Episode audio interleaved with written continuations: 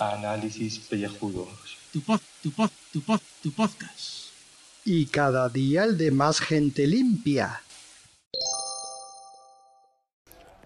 Uop, Muy buenas y bienvenidos a este podcast ducha. Bueno, pues me pilláis recogiendo la ropa que había tendido justamente mm, ayer. ¿Ya está seca? Sí, parece que sí. Vale. Y bueno, pues todavía sigo de vacaciones. Me queda solamente un día. Están mirando los con una cara de, este loco que coño está haciendo, hablando al móvil, mientras está recogiendo los calzoncillos. Que. A ver, voy a dejarlo en el salón los calzones mientras sigo contando esto. Pues nada, que resulta que todavía estoy de vacaciones.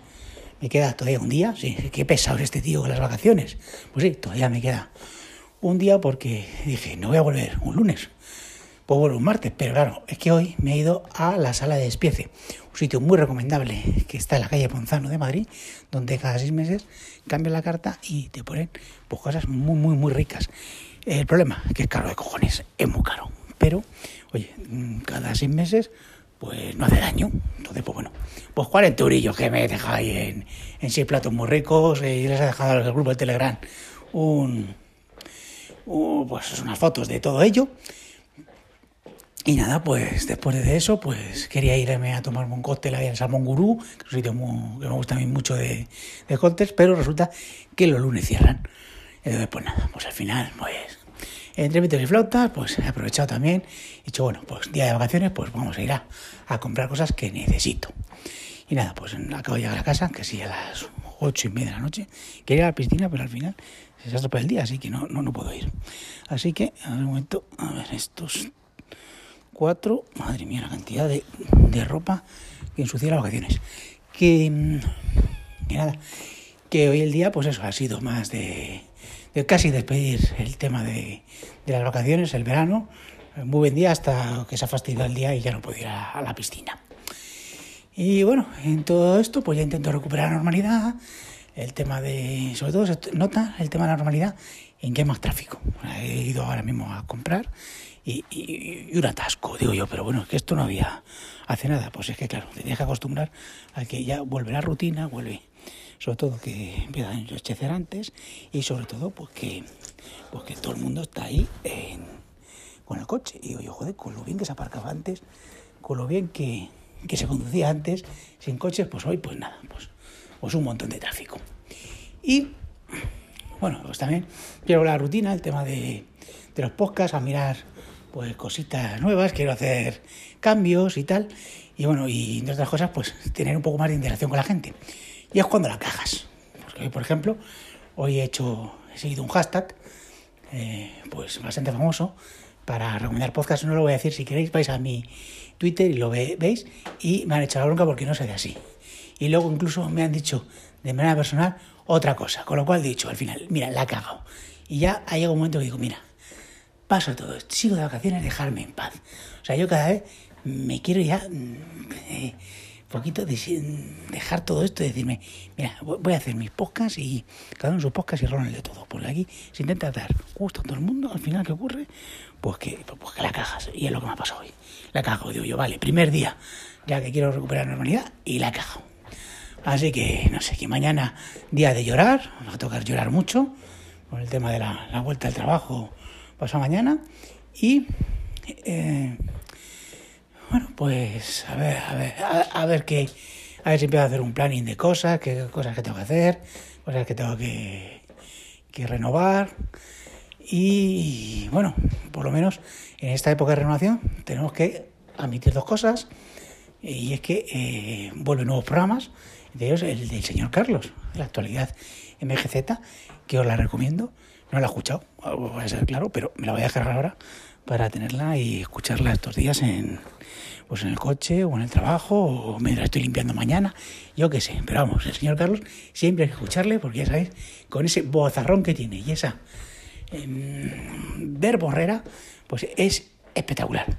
Y luego, que no sé si lo sabéis, pero hoy es el cumpleaños de eh, el gran podcaster de nuestro tiempo, ese hombre de referencia que a pesar de que a nosotros pues mm, solamente nos guarda silencio, porque no se hace ni puñetero caso, eh, pero que hay que felicitarle por su cumpleaños. Así que muchas felicidades, señor PJ Cleaner, que cumpla usted muchos años más y que el resto de la gente lo veamos. Así que felicidades PJ, a pesar de que ya ves que aunque tú nos des silencio, nosotros siempre nos acordamos de ti. Y llevo ya cinco minutos y cinco. Voy a terminar de recoger las cosas. Un momentito. A ver, ¿qué me falta? Pantalón corto. Es que estoy haciendo tiempo. Joder, esto está mojado todavía. Qué buena leche. Eh, pantalones, pantalones. Aquí estamos, vale. Y nada, que, que. Espérate, que estoy llegando. Vea, 27, 28, 5 minutos y 30. Ya.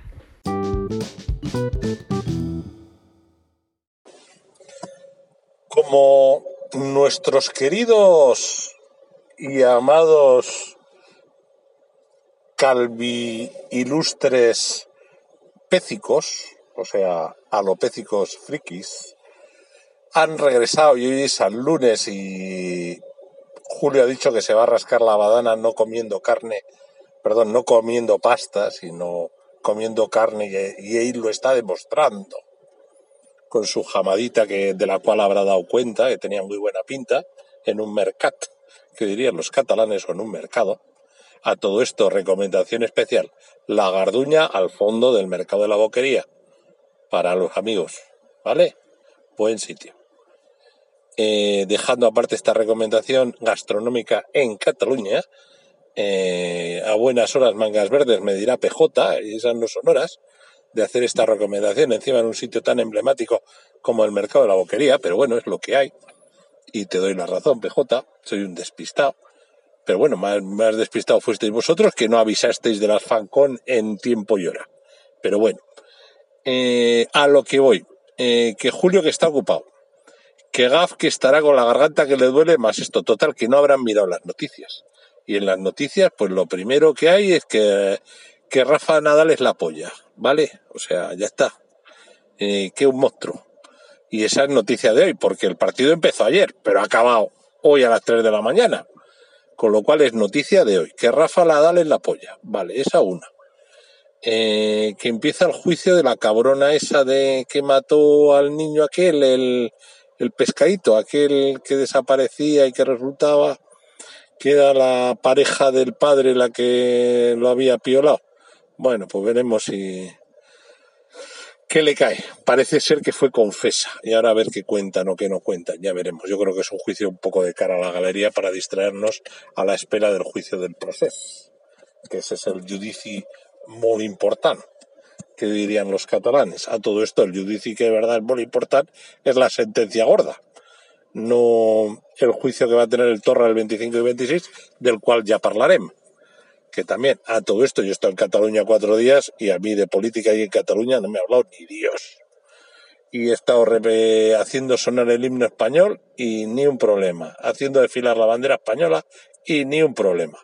Eh, vale que éramos cuatro gatos, pero bueno, incluso en el club había gente que portaba lazos amarillos y no hubo ningún problema. Porque en el fondo estamos en la España cañí. Y si queréis ver la España Cañí, tenéis que escuchar la actualidad de Canallas MGZ, que ya está disponible en iVoox y en el resto de plataformas y podcatchers de élite. Actualidad de Canallas MGZ, publicado hoy, eh, regreso de septiembre. 45 minutitos frescos, frescos. Y esto es un spam que me lo he ganado con mi huevo gordos, como dice mi compañero. Y ya está. Bueno, efectuado el spam, que había que efectuarlo, y hemos hablado del chiquito aquel. Eh, por la parte de Málaga, que yo creo que está, estrenan esta noche una serie que se llama Malaca. Malaca por Málaga. Entonces, si la si Malaca es Málaga, los malacatones son los malagueños. Malacatones. Porque me pega mucho, ¿eh? Malacatones con K. Yo creo que a partir de ahora a los malacitanos va a haber los que llamar malacatones. Ahora voy a llamar yo a uno que es de Málaga, le voy a llamar Malacató. Y a ver qué me dice. Seguro que me dice tus muertos. Pero bueno. Esto, también, estos son los del guarrito. Me dice, ¿qué es un guarrito? Guarrito es un taladro en Málaga. Un taladro de mano, un Black and Decker. que resulta que en Málaga lo llaman así porque había una marca que era Warrington, aunque otros dicen que es por el ruido que hacía, pero es por la marca, por el Warrington, por una marca que hubo en tiempos y que era la que dominaba el mercado y entonces pásame el guarrito, el Warrington, el Warrington, el guarrito, pues ya está. Pues ahí ha quedado eso, en Malaca, ya sabéis, la tierra de los malacatones, eh, que no son los que caen del árbol, sino que son los malacitanos. Eh, que por cierto le dieron por culo en el fútbol de Almería, pero bueno, eso también, oye, para las que son de Almería será un placer. Pero bueno, oye, 4, 42, 43, 44 en los toros de ayer, más España que allí, imposible. Habéis visto los vídeos en el grupo y eso demuestra que España es muy grande, llega hasta la, hasta la Guipúzcoa profunda, puro Berlanga, puro, puro Berlanga. O sea, la vaquilla, dos. Eso hay que rodar. Y lo podemos hacer los podcasters. Venga, más de cinco minutos para que os quejéis. Un abrazo.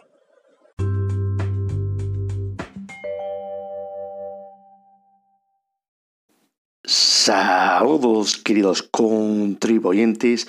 Pasamos a la revista de las noticias del día.